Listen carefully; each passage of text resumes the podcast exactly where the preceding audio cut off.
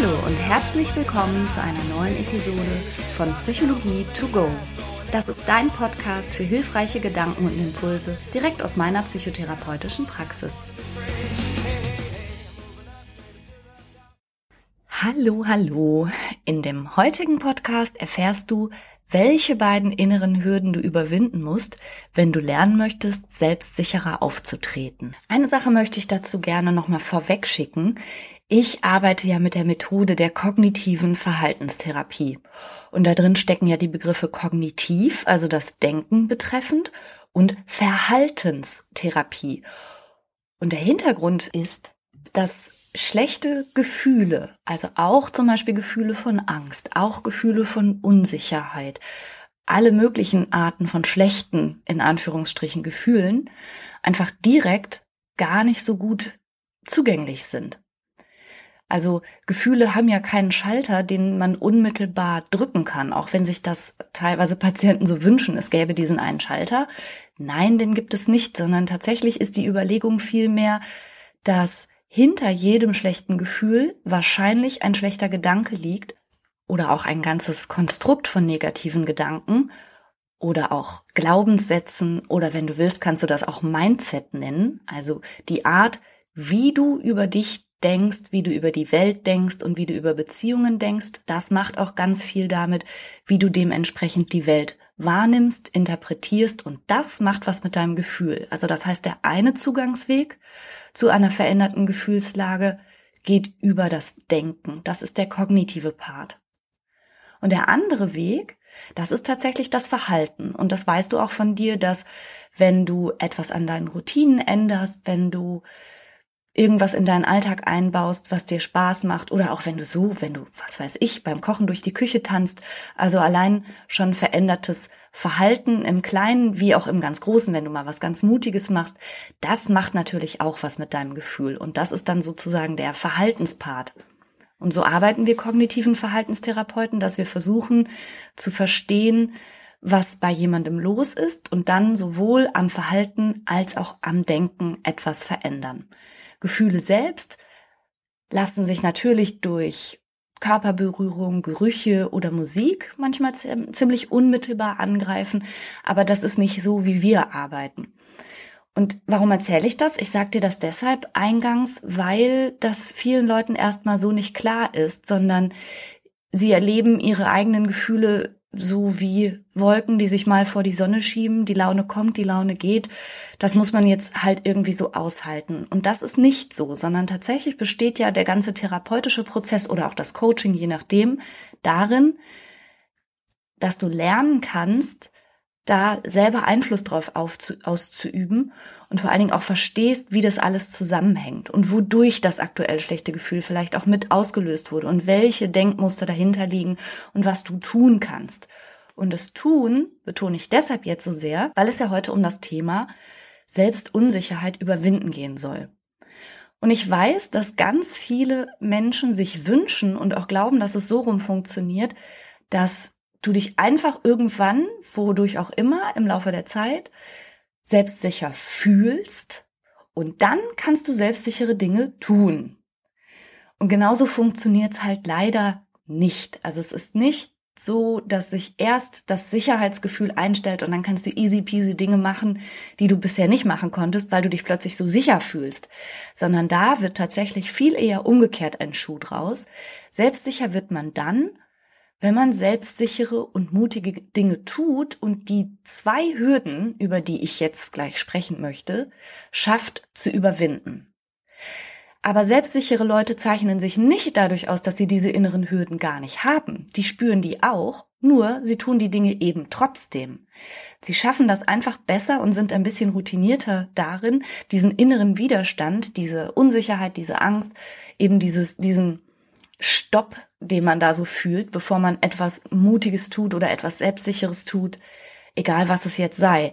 Nein sagen, eine unbekannte Situation aufsuchen, eine Grenze setzen, jemanden ansprechen, den man toll findet oder einfach einen mutigen nächsten Schritt im Leben gehen, egal was, diesen inneren Huch, Stopp, den spüren alle, aber selbstsichere Menschen schaffen es viel schneller und viel souveräner, da drüber zu gehen. Und worin besteht jetzt also dieser Stopp? Der erste Stopp, der besteht in deiner Biologie und der zweite Stopp besteht in deiner Biografie. Lass mich kurz erklären, was ich damit meine. Biologisch gesehen ist tatsächlich eine gewisse Art von Selbstunsicherheit ein Überlebensfaktor, wenn du so willst. Und tatsächlich sind bestimmte Formen von Zurückhaltung, sich anpassen wollen, sich auch unterordnen, Ranghöheren auch mit einer gewissen Demut zu begegnen und so. Das sind alles Überlebensvorteile, wenn du dir klar machst, dass wir Menschen ja quasi als Gruppenwesen gedacht sind, so rein von, von unserer Evolution her und nicht als Einzelkämpfer. Also als Single in einer schicken Großstadtwohnung können wir heute durchaus überleben, obwohl vielen Menschen das Alleinsein einfach trotzdem wahnsinnig schwer fällt, weil wir einfach mit einem starken Bindungsmotiv ausgestattet sind. Das gehört sozusagen zu unserer psychologischen Grundausstattung.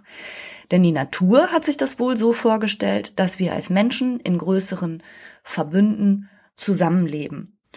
Und da muss man ganz klar sagen, dass unsere einzige Überlebenschance letztlich darin bestand, also um ausreichend Nahrung zu haben, Schutz zu haben, Wärme, aber auch sich, sich verteidigen zu können. Also all das basiert darauf, dass wir kooperieren mit anderen, dass wir uns gegenseitig unterstützen und aus so einer Gemeinschaft ausgeschlossen zu werden, ausgegrenzt und rausgeschmissen, war letztlich ein Todesurteil. Und ich glaube, dass diese, dieses instinktive Wissen, dass man alleine nicht überleben wird, einfach immer noch in uns ganz stark Wirkung entfaltet und dass insofern das, was wir die ganze Zeit machen, also unseren, unsere Mitmenschen scannen, uns vergleichen, uns gedanklich einzusortieren, das hat ein Stück weit auch biologische Grundlagen. Und ich höre das so oft so, ja, vergleich dich nicht, vergleich dich nicht. Das ist gar nicht so leicht, weil das ist, wie gesagt, sowas wie unser innerer eingebauter Scanner. Wir können uns gar nicht nicht vergleichen. Da sage ich aber gleich nochmal was dazu. Aber eben in Gruppen zu funktionieren, nicht auszuscheren, nicht unangenehm aufzufallen und vor allen Dingen zu verhindern, dass wir ausgegrenzt, rausgeschmissen und damit dem Tod preisgegeben werden, das ist unser steinzeitliches Programm. Das legt uns das total nahe. Und das ist die erste Hürde, die man überwinden muss, wenn man auch mal was riskiert. Wenn man riskieren möchte, mal was Ungewohntes zu tun, vielleicht sogar, anzuecken oder fast zu machen, was sich als Fehler entpuppen könnte oder etwas zu tun, was andere doof finden könnten und was Verurteilung mit sich bringen könnte, dann ist das etwas, was auch in uns wirksam ist, weil instinktiv versuchen wir Abwertung und Ausgrenzung zu vermeiden. Also das ist die Hürde Nummer eins, über die du drüber musst. Mach dir klar, du bist kein Steinzeitmensch und du stirbst nicht, wenn dich nicht jeder in der Gruppe super nett findet. Und die zweite Hürde, die es dann zu nehmen gilt, ist die eigene individuelle Biografie. Also wir haben ja nicht nur die angeborenen Grundbedürfnisse nach Nahrung, Schutz und Wärme, sondern wir haben ja auch psychologische Grundbedürfnisse nach Nähe, nach Bindung, nach Anerkennung. Wir wünschen uns wertvoll für andere zu sein und eine Rolle in deren Leben zu spielen. Wir brauchen Loyalität und Solidarität. Wir wünschen uns aber gleichzeitig auch, dass wir als Individuum wahrgenommen werden und selbstbestimmt Entscheidungen treffen können für unser Leben. Und das sind so allerlei Grundbedürfnisse, die wir haben. Und wir kommen damit zur Welt und wir äußern die zunächst auch mal ganz frei. Also ein, ein Baby hat keinerlei Scheu, ganz selbstbewusst zu vertreten, was es mag, was es nicht mag, was es möchte, wann es das möchte.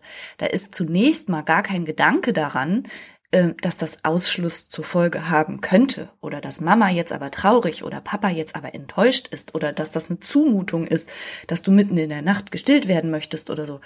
Also Babys haben einen guten Zugang zu ihren Bedürfnissen und die äußern sie auch und sie haben kein schlechtes Gefühl dabei. Zunächst mal. Und in einer perfekten Welt würde dann die Entwicklung dieses vorgestellten Babys so weitergehen, dass diese psychologischen Bedürfnisse, also nach Nähe, aber gleichzeitig nach Autarkie, nach Unterstützung, nach Wertschätzung und so weiter, diese psychologischen Bedürfnisse würden jetzt also ideal erfüllt werden. Und dann würde da rauskommen ein Mensch, der seinen Selbstwert kennt, der weiß, dass er wertvoll und liebenswert ist. Und da würde ein Mensch rauskommen, der Selbstwirksamkeit entwickelt hat. Das heißt, dieser Mensch ist überzeugt, dass er geschickt ist, dass er was auf dem Kasten hat und nicht dumm ist.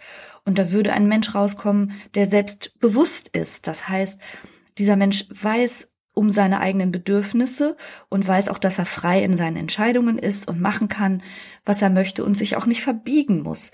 Und dieser Mensch ist auch vielleicht selbst sicher verlässt sich auf sein Bauchgefühl, weiß, dass er gute Instinkte hat und auch niemand anders braucht, um Situationen zu beurteilen oder so, ja? Also in einer perfekten Welt, wenn alle psychologischen Bedürfnisse perfekt erfüllt worden wären, dann würde da ein selbstbewusster, selbstwirksamer, selbstsicherer Mensch mit einem völlig intakten Selbstwertgefühl herauskommen. Ja, Leider erleben diese perfekte Realität nun mal nicht alle von uns und du vielleicht auch nicht und ich ganz gewiss nicht, sondern was stattdessen passiert, ist ja das Folgende. In aller Regel bekommen wir relativ schnell, sagen wir mal, beigestutzt, dass das so nicht funktioniert. Du bist nicht der Nabel der Welt. Was du willst, interessiert niemanden. Spiel dich nicht so auf. Ah, oder äh, gestern im Sisu Samstag hat eine Teilnehmerin erzählt, Dummheit und Stolz wachsen auf einem Holz. Der Esel nennt sich selbst zuerst. Also es gibt ja allerlei Sprüche, die darauf abzielen, dass irgendwann in unserem Leben uns beigebracht wird, dass unsere Bedürfnisse nicht so wichtig sind, dass wir darauf achten müssen, wie es anderen damit geht, dass unsere Bedürfnisäußerung und auch das, was wir jetzt gerade brauchen, für andere Menschen Konsequenzen hat. Also eben im Sinne von, das macht die Mama traurig, dann ist die Oma enttäuscht, dann wird der Papa aber wütend. Also wir lernen, dass wir eingebettet sind in eben diesen sozialen Kontext. Und das ist ja grundsätzlich auch nichts Verkehrtes, natürlich. Also natürlich müssen wir, und da greift dann wieder dieser kooperative Gedanke, auch ein bisschen Rücksicht darauf nehmen, was andere brauchen und was die Bedürfnisse anderer sind. Und natürlich können wir nicht in die Welt platzen wie eine Bombe und sagen, hier bin ich, das sind meine Bedürfnisse, ich bin der wichtigste Mensch der Welt und ihr müsst euch alle an mich anpassen. Also das hat natürlich alles so seine Grenzen. Aber bei vielen Menschen, und vielleicht fühlst du dich da angesprochen, geht dieses Beistutzen durch die Erziehung und dann später auch durch gewisse Erfahrungen in der Schule, das kann bis hin zu Mobbing gehen, was ganz, ganz, ganz viel mit dem Selbstwertgefühl machen kann. Also Auskünfte, die du über dich selbst erhältst, das Feedback, das du über deine Person erhältst und eben in diesem Fall vor allen Dingen das ganze negative Feedback, das du bekommst, wer du angeblich bist, wie du angeblich bist und an welche Bedingungen es geknüpft ist, damit du lieb gehabt wirst. Da kann schon mal wirklich einiges in die Binsen gehen und Letztlich resultieren dann aus ehemals ganz selbstbewussten und ihres Selbstwert völlig sicheren Babys resultieren irgendwann Erwachsene, die auf ihrem Weg Erlebnisse gemacht haben, die sie zu der Überzeugung geführt haben, ich bin nicht so wertvoll, ich habe nichts zu bieten, ich bin leider kein Hauptgewinn, ich werde auch nicht geschützt, wenn ich Schutz brauche, was ich will, spielt gar keine Rolle. Und ich kann meinen Entscheidungen und meinem Bauchgefühl nicht trauen. Ich muss da auf jeden Fall erstmal andere ganz viel um Rat fragen oder am besten entscheiden sogar andere, die wissen es besser. Jetzt kommt Werbung. Unser heutiger Werbepartner ist Frank. Und da fühle ich mich natürlich direkt ein bisschen emotional hingezogen. Weil du Franker bist? So in der Art. Nein, aber tatsächlich fühle ich mich deshalb auch hingezogen, weil ich denke, boah, mit drei Söhnen hätten wir das mal gerne früher gekannt, oder? Du meinst einen so günstigen Mobilfunktarif in so einem guten Netz? Genau. Also wenn die ihre Podcasts auf doppelter Geschwindigkeit durchhören und dabei gleichzeitig durch alle Apps hopsen, da geht ja schon mal so ein bisschen Datenvolumen drauf. Auf jeden Fall. Wenn dann noch ein bisschen Streaming dazu kommt, dann ist ruckzuck der Monat zu Ende. Ja, aber auch unsere Podcast-Hörer, von denen wir wissen, dass sie unseren Podcast sehr gerne im Auto und bei längeren Fahrten hören, verbrauchen natürlich auch etwas an Datenvolumen. Und das alles ist mit Frank kein Problem mehr. Denn es gibt jetzt einen äußerst günstigen Tarif im besten D-Netz. Mit Frank gibt es keine Vertragslaufzeit und damit auch keinen Stress. Man kann das einfach über App abschließen und da verwalten. 10 Gigabyte kosten 10 Euro und für alle VielsurferInnen gibt es 20 Gigabyte für 15 Euro. Und das ist wirklich, also wirklich so ein gutes Angebot. Und nicht nur, dass ihr neben diesem super Tarif auch noch eine AllNet-Flat habt und natürlich im auch getestet besten Telekom-Netz mit 5G surfen könnt, Nein, ihr könnt das sogar auch monatlich kündigen, was ich total gerne mag, ehrlich. Diese ganzen Vertragslaufzeiten ist gar nicht so meins, ne? Ja, ich weiß. Monatliche ja. Kündbarkeit ist Freiheit. Man ist also Frank und Fry. Ja. und das Beste ist, bis zum 30.06. gibt es nochmal 4 Gigabyte on top. Es gibt dann also 14 Gigabyte für 10 Euro oder 24 für 15 Euro. Und zwar mit dem Code Psychologie 4. Also sichert euch jetzt bis zum 30.06. mit dem Code Psychologie, großgeschrieben, 4, dauerhaft 4 GB monatlich extra. Und wie das funktioniert, das seht ihr in den Show Notes oder könnt es einfach unter www.frank mit ae.de slash Psychologie nachlesen. Oh, Franka, endlich mal gutes Netz. Ich bin so froh, ehrlich. ja, und die Kinder erst. Werbung Ende. Und mit diesen traurigen innersten Überzeugungen, also die so, die so ganz im Kern, ganz tief wie ein Stachel sitzen, wie ein tief eingezogener Splitter, als innerste Überzeugung über unseren Selbstwert, das ist dann häufig wiederum verknüpft mit Strategien, wie ich sein muss, um trotzdem ein bisschen Zuwendung, ein bisschen Anerkennung, ein bisschen Wichtigkeit und ein bisschen Unterstützung zu bekommen, die ich ja brauche, denn das ist ja nun mal, wie gesagt, auch unser psychologisches angelegtes Programm.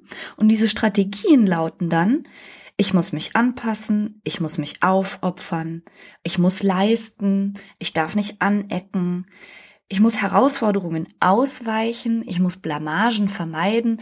Also das sind so ganz viele innere Kommandos, wie du jetzt angeblich sein musst, damit du so mangelhaft, wie du halt nun mal leider bist, offenbar, irgendwie dann doch zurechtkommst und vielleicht irgendjemand findest, der dich liebt, anerkennt und unterstützt.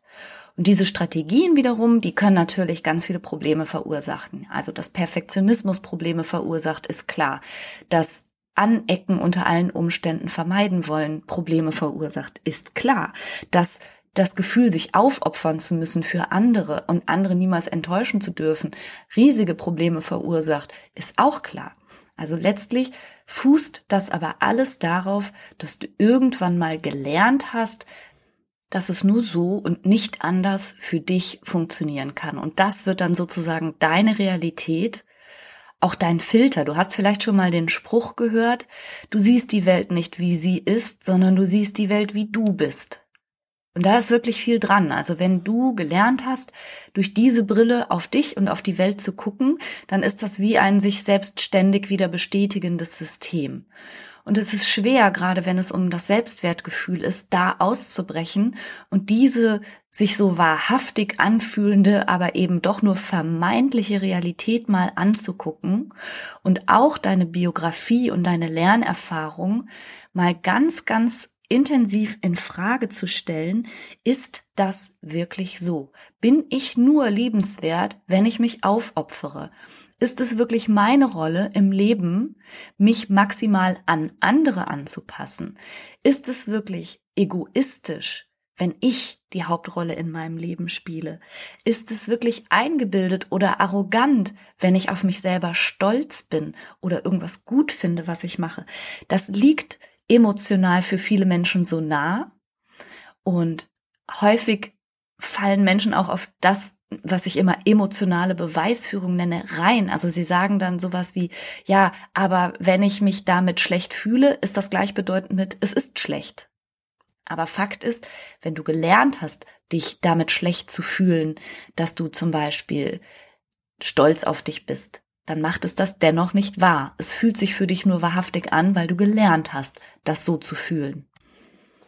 Ja, okay, ich fasse nochmal zusammen. Also das heißt, wir haben die erste Hürde, über die wir innerlich drüber müssen, und das ist unsere Veranlagung, die uns manchmal eine irrationale Angst einjagt, so als würden wir ausgeschlossen, verstoßen, und es macht uns wirklich oft eine unrealistisch große Angst, was dann eigentlich passiert, wenn wir mal anfangen, uns ein bisschen selbstbewusster, ein bisschen autarker und vielleicht auch ein bisschen kiebiger zu gebärden, als unser Umfeld das vielleicht von uns kannte bis dato.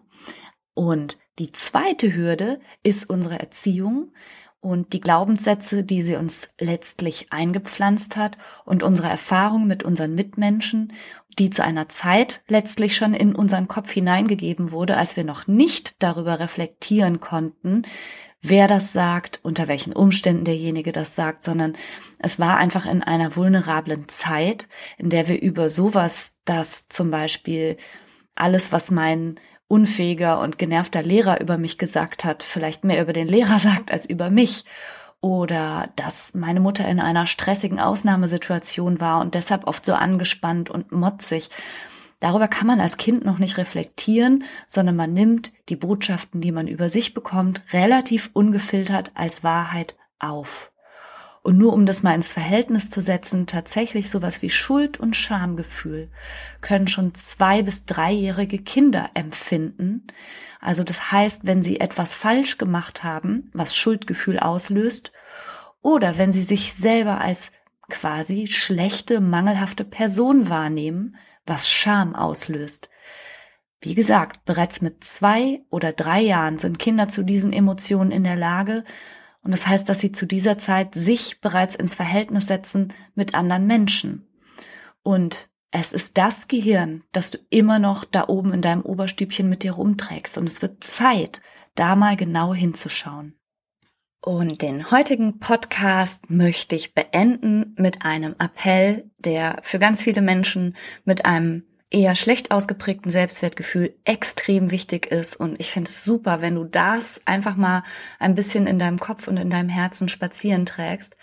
Und zwar hör auf, darüber nachzudenken, was andere über dich denken. Und fang an, darüber nachzudenken, was du über dich denkst. Und denk an deine Biografie und denk an deine Biologie.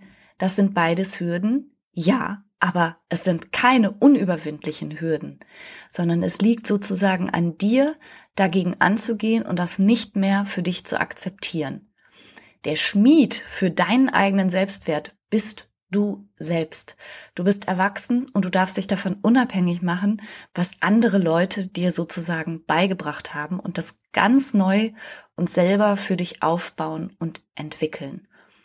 Und das ist eine richtige Sisu-Sache. Das ist sozusagen mein Herzensthema und Impulse zu dem ganzen Thema Mut und Selbstwert und ja, aufrichtig das eigene Leben gestalten und abzulehnen, sich an das anzupassen, was man vorzufindet, sondern lieber in die Hand zu nehmen und zu gestalten, was man möchte. Dazu findest du Impulse auf meiner Seite, die heißt franka-chiruti.de. So, und jetzt bin ich noch eine Antwort schuldig auf eine Frage, die mich auf Instagram erreicht hat. Und die Frage lautete, Franka, du als Psychotherapeutin, hältst du dich eigentlich an das, was du so sagst? Und das ist, finde ich, eine gute Frage.